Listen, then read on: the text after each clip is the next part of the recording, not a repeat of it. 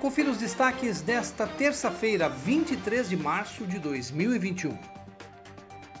O vereador Pedro Kawai solicitou à Prefeitura, através da indicação 1521-2021, que seja feita a sinalização de solo da Escola de Educação Infantil Jardim Amanari, localizada na rua Professor José Agostinho Forte, no bairro Dois Córregos. Ele esteve no local a pedido de pais e funcionários da unidade escolar e verificou também a necessidade de instalação de uma placa indicativa de área escolar, a fim de que se reduza a velocidade dos veículos que trafegam diariamente no local e aumente a segurança dos pedestres, especialmente das crianças que frequentam a unidade escolar. E o prefeito de Piracicaba, Luciano Almeida, anunciou ontem à noite que, a partir de sábado, entrará em vigor na cidade um decreto com medidas mais restritivas devido ao agravamento da pandemia de coronavírus. Na live realizada pelo prefeito, ele informou que faltam leitos, medicamentos e outros insumos para o atendimento dos pacientes. Ele também divulgou que 65 pessoas estão na fila de espera aguardando um leito.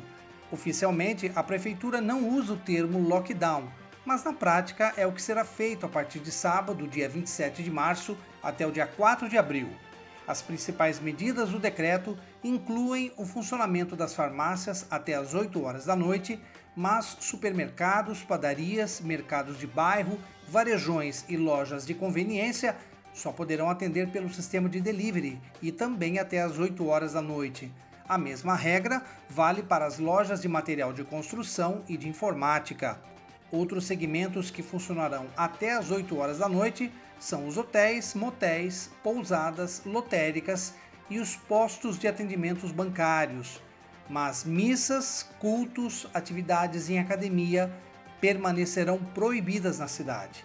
Os postos de combustíveis funcionarão diariamente até às 8 horas da noite e o shopping e demais lojas de comércio também deverão ficar fechadas até o dia 4 de abril o vereador Pedro Kawai comentou a medida anunciada pelo prefeito. É claro que algumas medidas têm que ser tomadas, mas acho que o primeiro passo para se consolidar uma melhoria no atendimento é a, a nossa, a, as restrições quanto às festas clandestinas que elas não pararam até agora. Né? Eu acho que são momentos difíceis que a indústria, o comércio, os serviços estão enfrentando, vão enfrentar, o comércio muito mais ainda que já está um bom tempo nessa, nessas condições, e que a gente tenha um.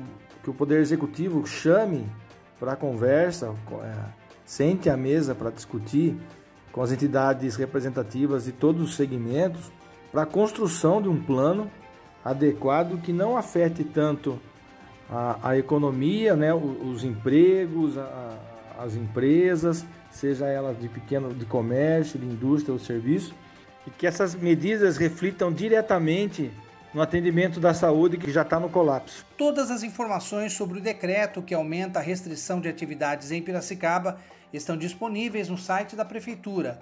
O endereço é o www.piracicaba.sp.gov.br.